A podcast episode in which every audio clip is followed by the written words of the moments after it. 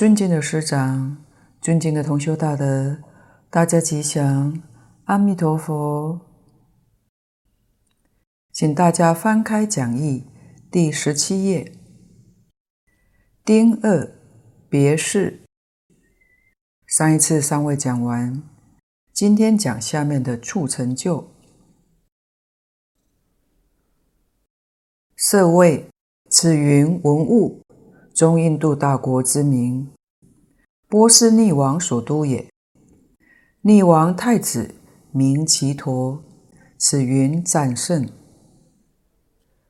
匿王大臣名须达多，此云给孤独。给孤长者不禁买太子园，供佛及僧。只陀感叹，施于卫部扫地。故并名其树即孤独园也。这是处成就，是解释说法的地方。舍卫是印度梵文音译的，中文是文物的意思。因为国家有财宝五欲之风，人民有多闻解脱之德，名闻各国，故以称之。闻是说那个地方有名望的人很多，现代化来讲是一个文化水准很高的都会。物是物产丰富，说明这个地方的财物非常丰盛，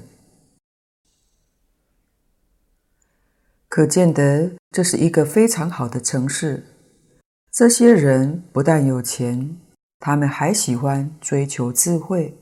欢喜多闻，富而好礼，所以叫做舍卫。这是中印度的大国波斯匿王的首都。底下，匿王太子名奇陀，此云战胜。奇陀翻成中文是战胜的意思，是恰逢波斯匿王打仗凯旋归来的时候。太子出生了，所以就取奇陀这个名字。匿王大臣名须达多，此云给孤独。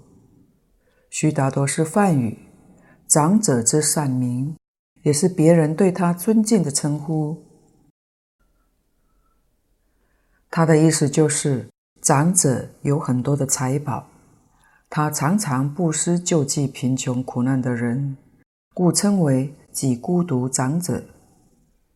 己就是以物质帮助别人，常常救济鳏寡孤独的人，所以有这么好的称号。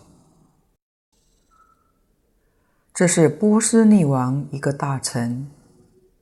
底下，己孤长者不兼买太子园，供佛及僧。只陀感叹，施于卫部扫地。故并名其树几孤独园也。这个因缘是几孤独长者，就是须达多长者。当时他到邻国王舍城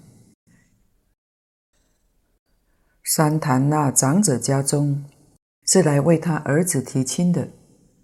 但是看到长者全家都非常忙碌，就问说：“这样忙碌是为了什么事呢？”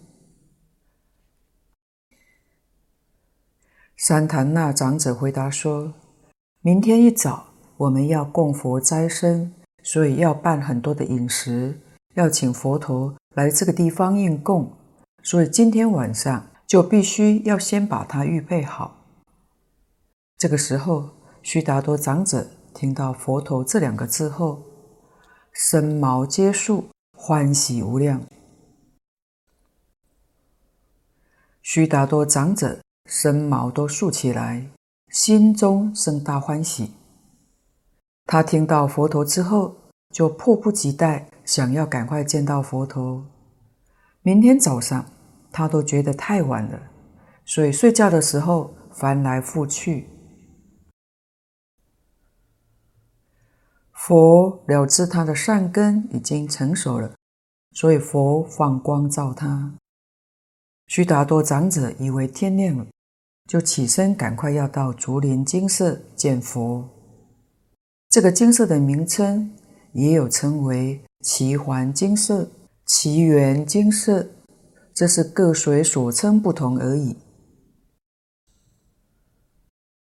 当长者见到佛之后，不晓得应该怎么恭敬佛，他不懂这个礼佛的仪式。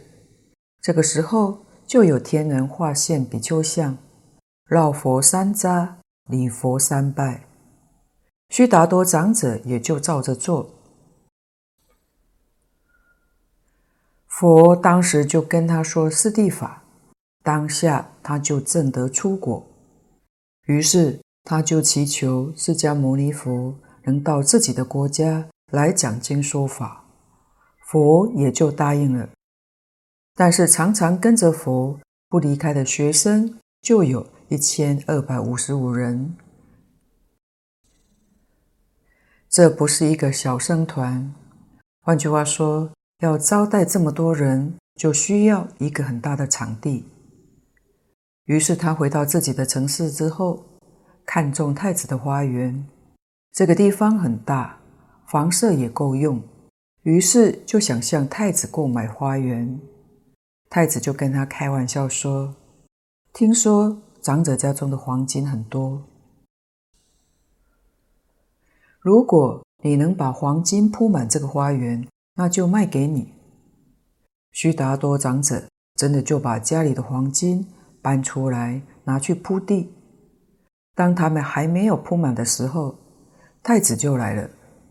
太子看到非常压抑，就问他说：“你到底是想做什么？”长者说：“我要请释迦牟尼佛到这里来讲经说法。”后来太子被他感动了，就说：“这个功德由我们两个来一起做。”长者这个时候是初发心人，对于功德相还是有执着的。认为非买不可，一定要把黄金通通铺满。但是太子就说：“我把地卖给你，可是树下你铺不到黄金，仍然是我的权利。如果把树木通通砍掉，花园就不好看，天气又那么炎热。”几孤独长者没有办法，于是就答应合作。所以有两位功德主，树木是齐陀太子的，地是几孤独长者买了。他们一同礼请释迦牟尼佛住在这个地方讲经说法，佛也没有辜负他们。许多重要的经典都在这里讲述的，像《金刚经》《楞严经》以及本经都在此地宣说的。我们看到只陀太子跟几孤独长者这两位大功德主，他们礼请佛在这个地方教化一方。我们晓得这个福报非常之大。同样的道理，现在许多人想要修福，要怎么个修呢？真正修福就是教化众生。我们可以礼请法师。礼请大德居士在这个地方讲经，比如说租借一个教室，租一个小时就有一个小时的功德；租借一星期就有一个星期的功德。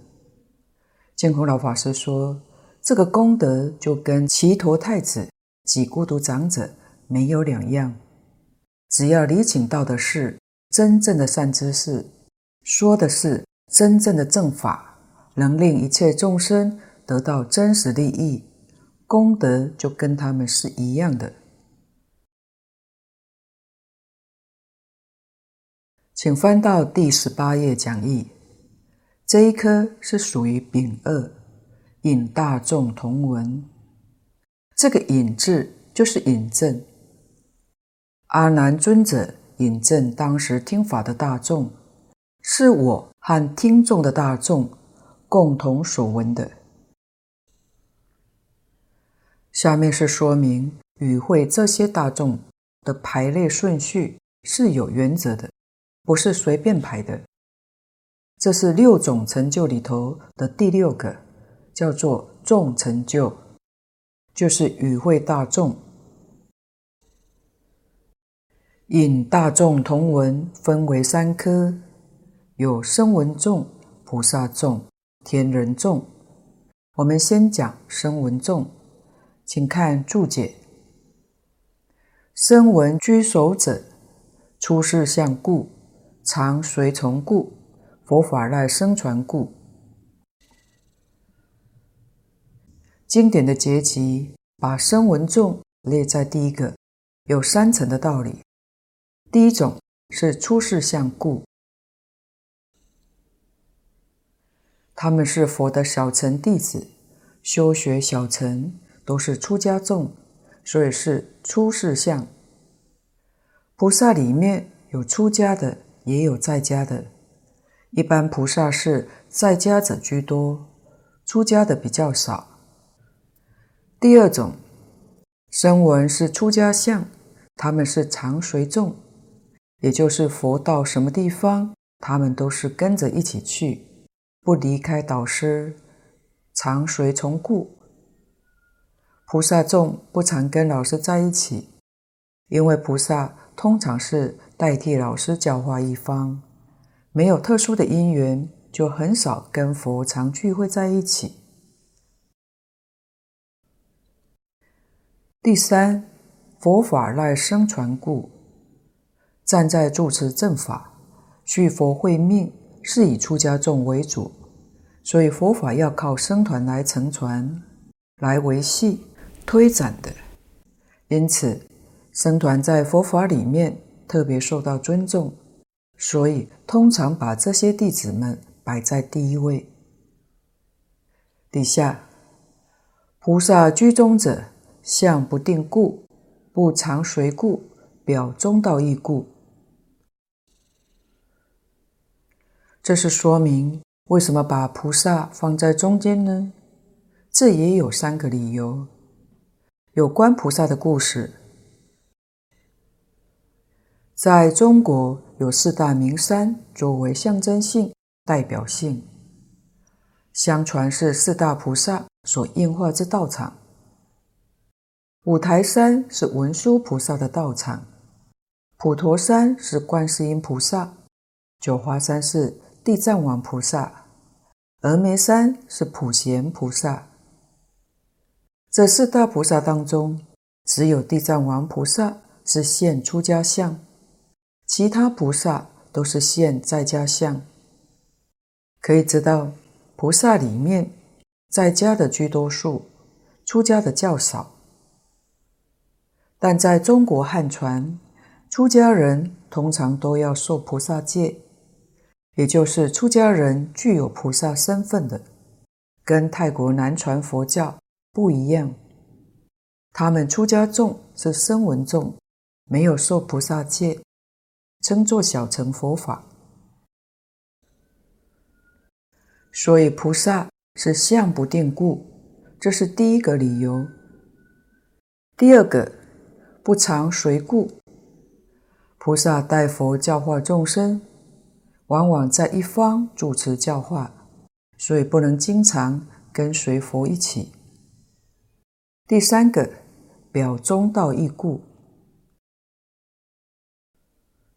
菩萨居中，代表中道。菩萨不住生死，不住涅槃。我们六道凡夫是住生死，没有办法脱离生死轮回。小乘人证到四果罗汉。就住涅槃里面去了。涅槃就是不生不灭，不像菩萨是二边不住，所以菩萨能够随缘帮助一切大众。底下的天人列在后面，也有三个理由。看注解，天人列后者，世间相故，凡圣品杂故。外护执故，人天列在最后，也有三个意思。第一个，他们是属于世间相故，声闻表出世间相，两个恰巧相反。这些多半是佛的在家皈依弟子，他们属于四众之一。第二个，凡圣品杂故。在俗人之中，有佛菩萨、声闻、缘觉等示现在凡夫，尤其是菩萨，常常示现在数十人当中。在家的有优婆塞、优婆夷，也有受五戒，也有受菩萨戒的，所以品类就参杂不齐，包括范围较广。像《华严经》五十三参里面，出家相只有六位，其余的通通是在家菩萨。里面表现的身份，男女老少，各行各业都有。这是一个非常好的修学榜样。任何行业、任何身份、任何环境，都能够学佛。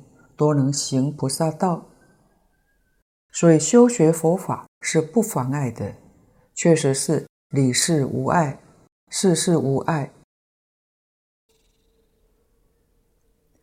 第三个，外护执故，这个天人，天就包括天王、天民，人也包括人王、人民，都包含在其中。一般出家比丘、比丘尼是属于内护，在家居士是属于外护，所以在住持佛法之中，出家人是属于内护，人天是属于外护，就是在外面护持佛法，协助弘扬、宣传佛法，有这个职责。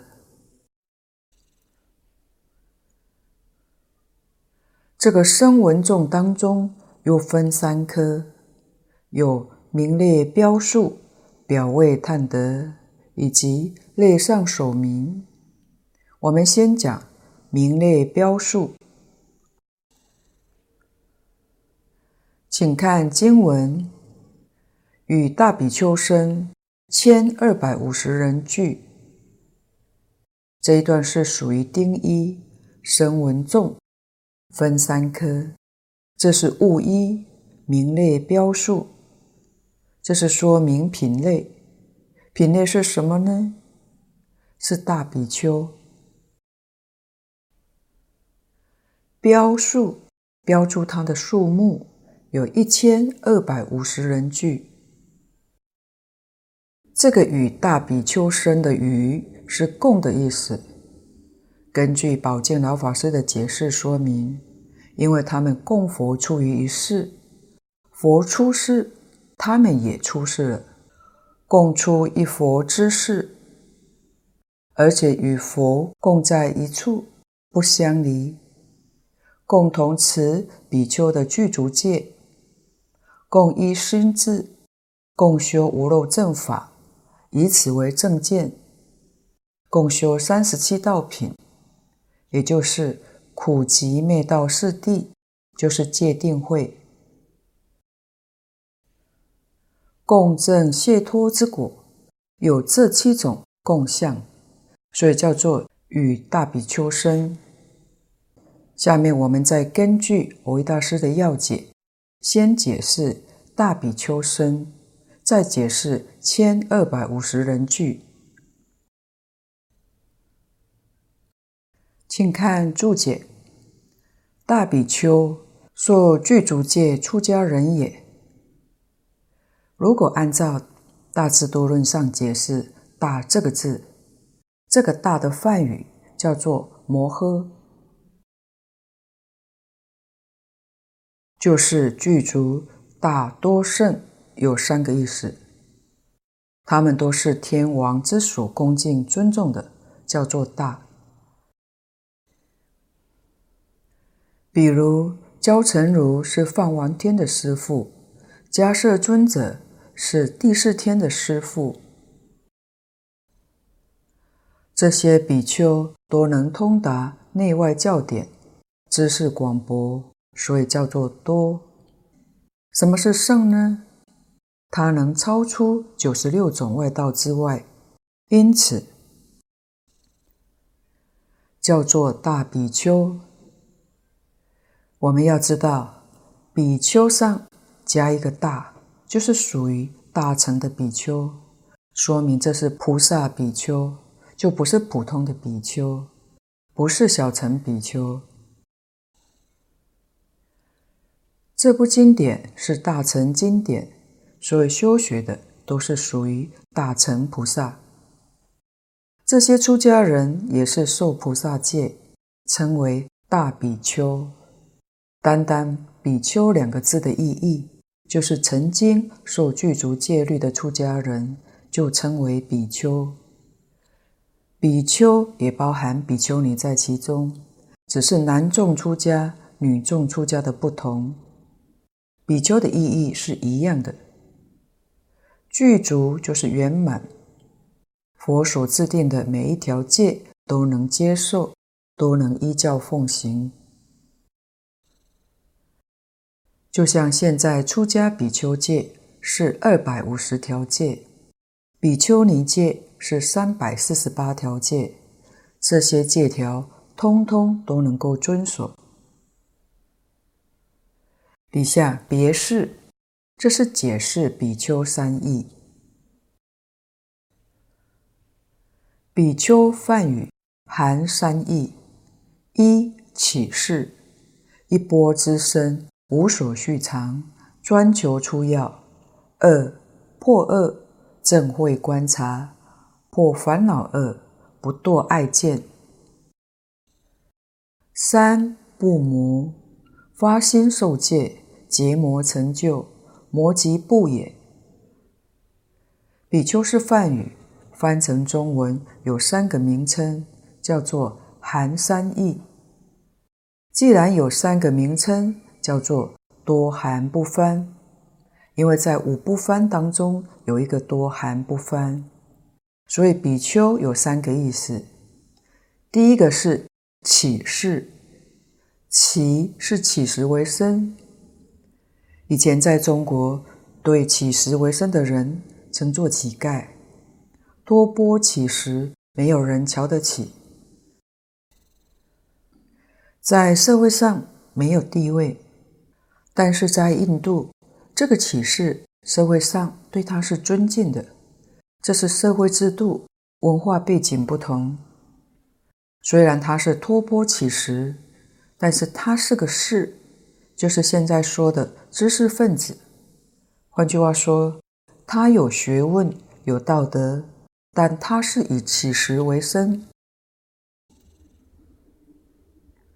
其实，不仅我们华人圈，就整个东亚地区来说，现在社会上对于读书人普遍还都是非常尊重的。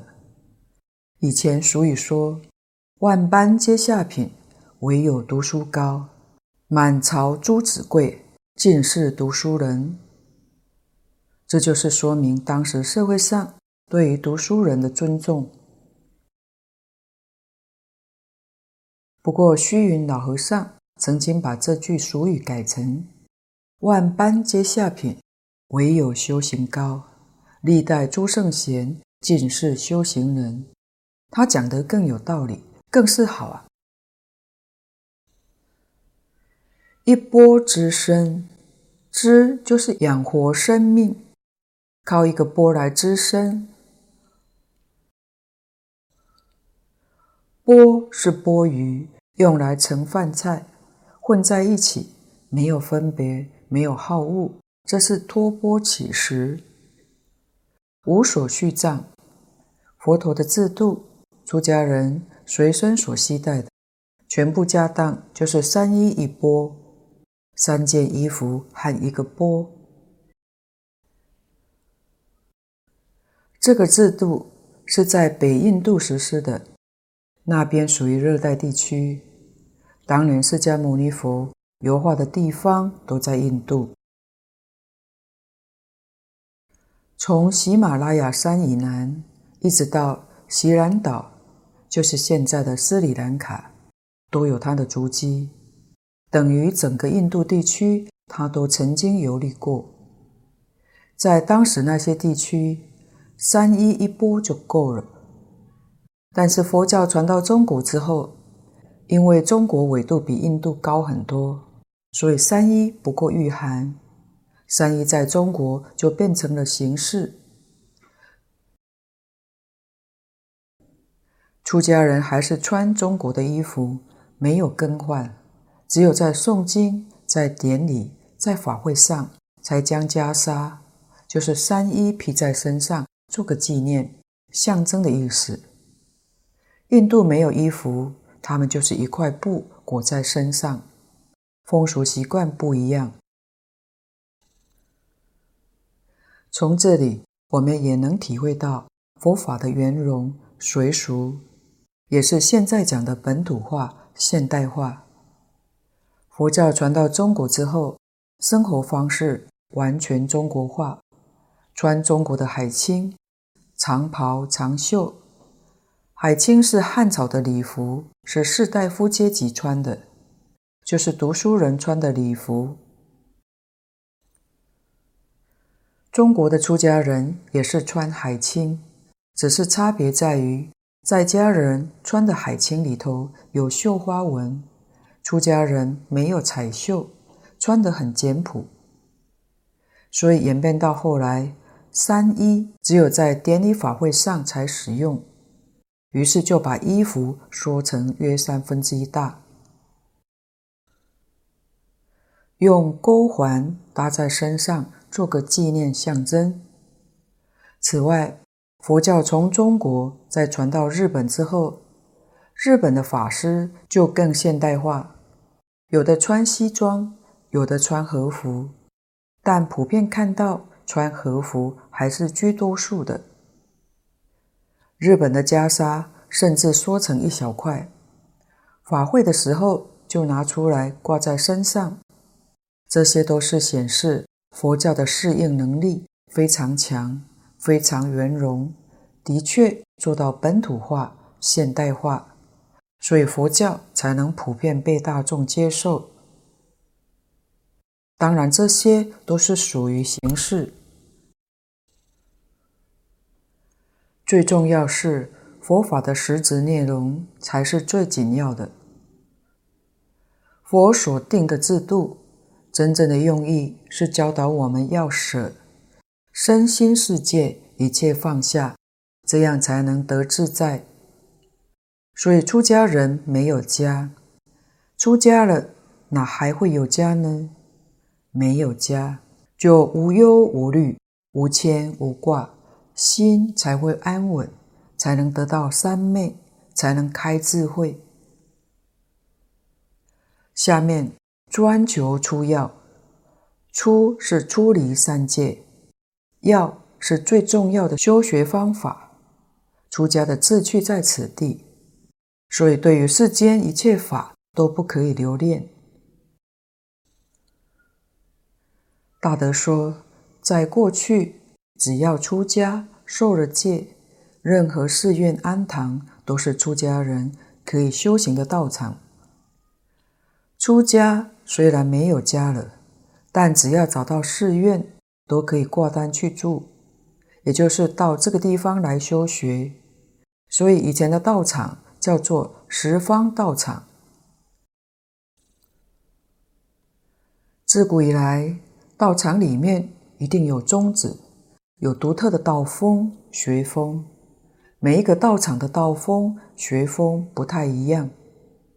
道风就是修行的法门，大家共同修学的法门。像我们专修净土念佛法门，就是一句阿弥陀佛佛号，常年不间断，精进不懈，这是道风。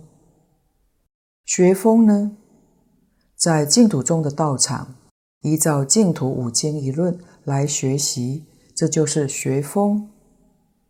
道是讲行。学是讲解，解行并重，解行相应，才叫真正的道场。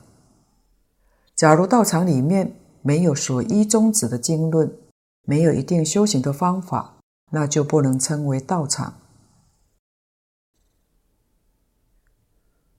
后来，由于佛教分为许多的宗派，过去的出家人如果想学哪个法门，就会去打听哪个道场是专修这个法门、专弘这个法门，他就会到那边去挂单。那个道场一定要收留他，没有理由拒绝。只要他遵守规矩、遵守戒律、不犯过失，是没有理由拒绝的。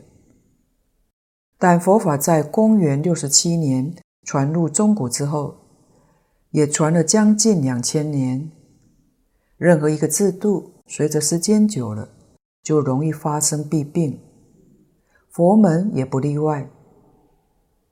净空老法师说过。古来祖师大德建的道场，叫做十方丛林、十方道场。到了以后，慢慢变成子孙庙，住持和尚传给他的徒弟，代代相传。若不是他的徒子徒孙到那里去，很可能会被拒绝。以致到今日，道场的古代道风没有了。逼着出家人不能没有积蓄，不能没有房子。也许不能怪这些出家人，这是时势所逼。净空老法师也说，出家人虽有所积蓄，这个积蓄是身体在这个世间依存的必要条件，是时代所逼，也非得要有。尤其心里面不能存有。有也要像没有一样才行。心里头要是有有的话，就有所留恋，有所牵挂。到时候阿弥陀佛来接引你，你还想着房子，想着银行还有多少钱，那就坏事了。阿弥陀佛肯定不会带你去的。所以纵然有这些积蓄，也要能够放得下，什么时候走都不留恋。因此，净空老法师鼓励出家人，若有福报的，还是要尽心尽力帮助佛陀教育的弘扬，帮助一切的众生，决定不能自己贪图享受，否则就会堕落了。第二个是破恶的意思，正会观察破烦恼恶，不堕爱见。爱见就是烦恼，爱是贪爱，是指私货；见是讲见惑，就是见思烦恼。这里讲用智慧破见思烦恼，见惑就是错误的见解，思惑就是错误的想法。总共有十大类，到后面我们会再讨论，这里就不细说了。简单说。我们要用真正的智慧，将这些错误的看法、错误的想法，通通纠正过来，这叫破恶。第三，不魔，发心受戒，结魔成就，魔即不也。魔是指天魔，就是一般讲的上帝、天王这一类的等级。天魔比世间人的福报大。三界六道是他统治的。如果有人发心出家修行，要脱离三界轮回，他听到了、看见了，就非常忧虑。为什么呢？因为他统治下的人民又跑掉一个，心里很不高兴，所以使魔王感到恐怖。发心受戒。这是发真实心，结魔是梵语，中文是做法，就是举行的仪式。举行出家受戒的仪式，在仪式里面郑重宣誓，接受佛陀的教诫，依教奉行。这样的出家人能脱离三界，能成佛、成菩萨、成阿罗汉，所以魔才觉得恐怖。假如出家之后，并没有依照佛陀的教诫认真修学，虽然在戒坛里面受了戒，魔看了他也不觉得恐怖，因为受戒之后他不认真修学，出不了三界。所以，比丘在佛门里面是非常尊贵的称呼。蕅益大师是净土宗大德，他出生在明朝末年，原籍在清朝，横跨两个朝代，所以在他许多的著作里面，有时候看到写明蕅益大师，有时候写清蕅益大师，都是同一位。蕅益大师年轻的时候是学天台宗，而且他对于戒律特别喜欢，有很深入的研究，就像民国初年弘一大师一样，他对律学也有偏好。若根据蕅益大师的说法，中国从南宋以后就没有比丘了，没有比丘，真正的出家人也就没有了，出家比丘戒。就得不到，因为根据比丘戒的传法，至少要五个真正的比丘才有资格传戒，才能得戒。不像菩萨戒跟其他的戒，自己可以在佛像面前发誓、发愿，都可以得戒的。唯独比丘戒、比丘尼戒不行，一定要有。五位比丘以上来传授，所以蕅益大师受了比丘戒之后，他明白这个事实真相，他自己就把戒退掉，自称菩萨戒沙弥。他有很多著作写《菩萨戒沙弥自序》，自序是法师的法名，他不敢自称比丘，自称沙弥。他的徒弟诚实法师，因为老师称沙弥，徒弟连沙弥也不敢称，只敢退称出家优婆塞。当然，诚实法师也很了不起。蕅益大师全集是他编的，负责刻版流通，是他把老师的著作流传下来。因此，净空老法师曾说。在家是守五戒，而出家人能把五戒做好，这就很难得了。出家人真正能把五戒十善做好，就能够做个名副其实的出家优婆塞。女众则是出家优婆夷，这样持戒念佛，决定能得生极乐净土。请看第十九页注解。生者，具云生前，此番和合众，同证无为解脱，名离合，身同住，口无争，意同悦，见同解，戒同修，力同均，名是何也。这是解释生，生是梵语。生者，具云生伽，这个尾音又省略了。本来是生伽耶，华人习简用个生字，后头都省略了。此番和合众，生的意思叫和合众，众是个团体，换句话说，是一个很和睦的团体，这叫生团。和合里面一共有七件事情，也就是说有七条戒必须要遵守。这个团体才叫做生。第一个是离，同证无为解脱，名离合。换句话说，确实有一个共同的目标、共同的愿望，了生死、出三界、成佛道，是这样一个理想的目标、愿望，共同生活在一起，互相砥砺修学，这一条叫做礼和。另外六条是属于四合，就是身同住、口无争、意同悦、见同解、戒同修、力同均。这六条，第一个身同住，共同住在一起。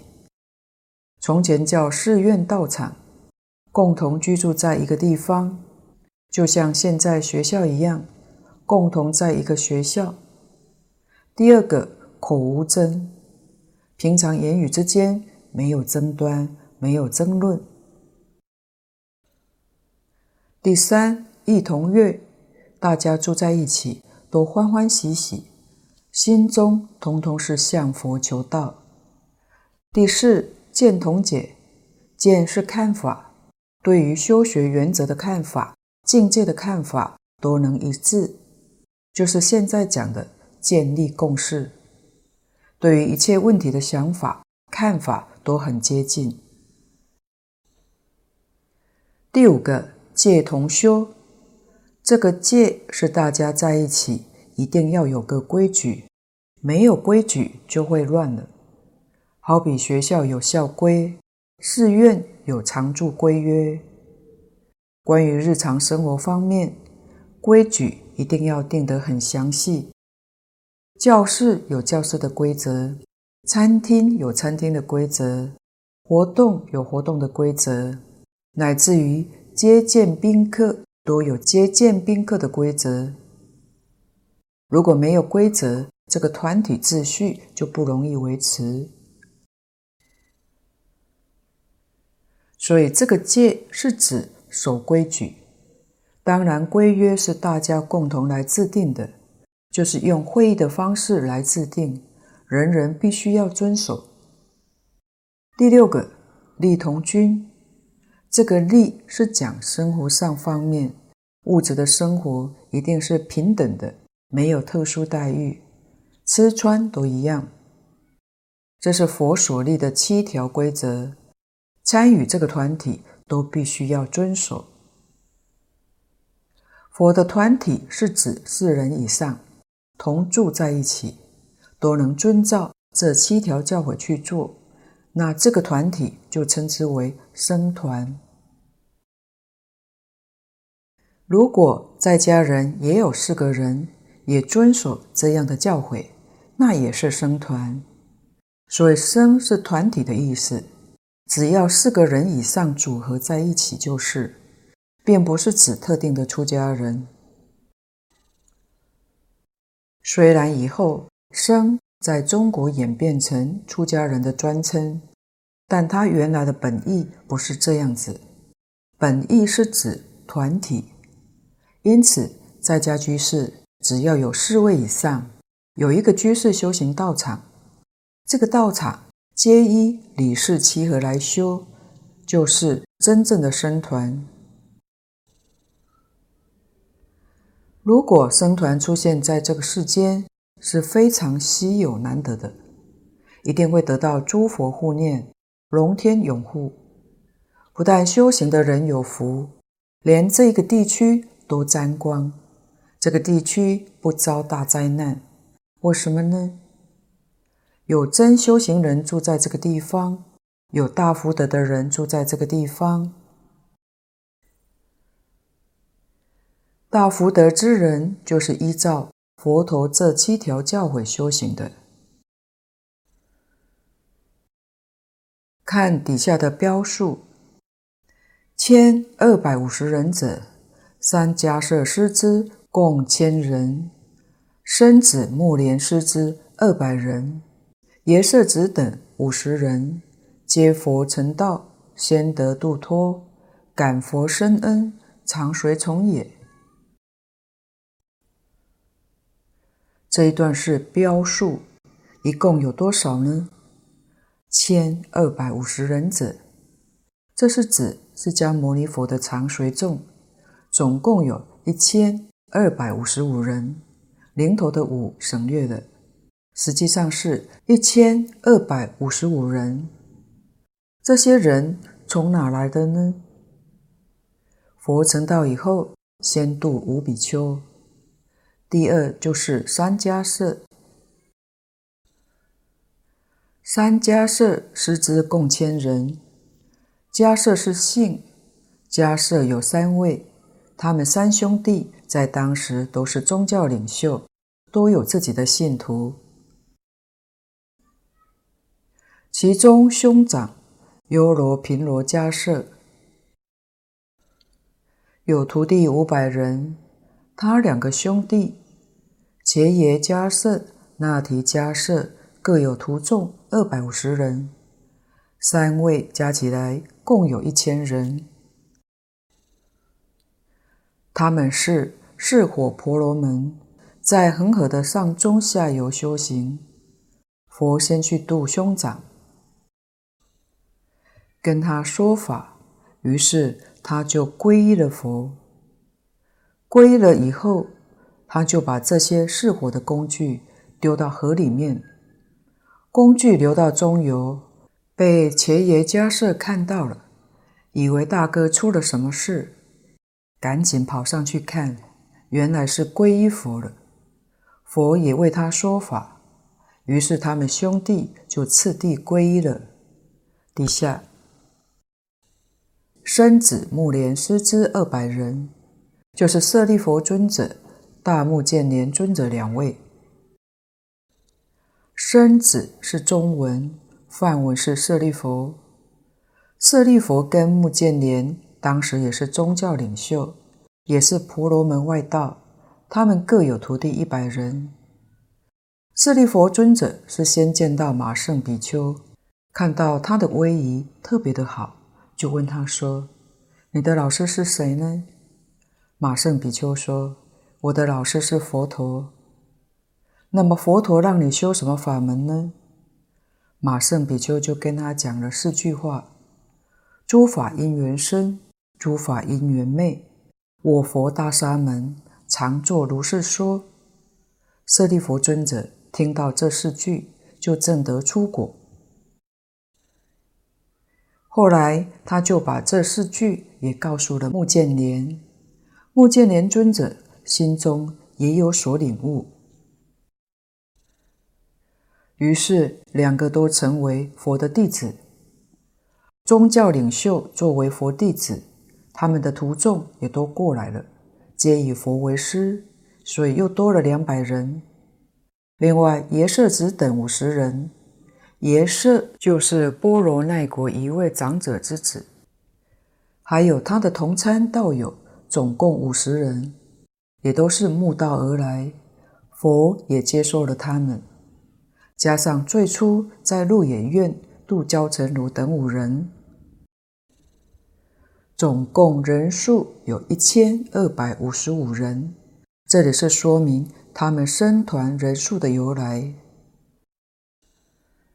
底下，皆佛成道，先得度脱，感佛深恩，常随从也。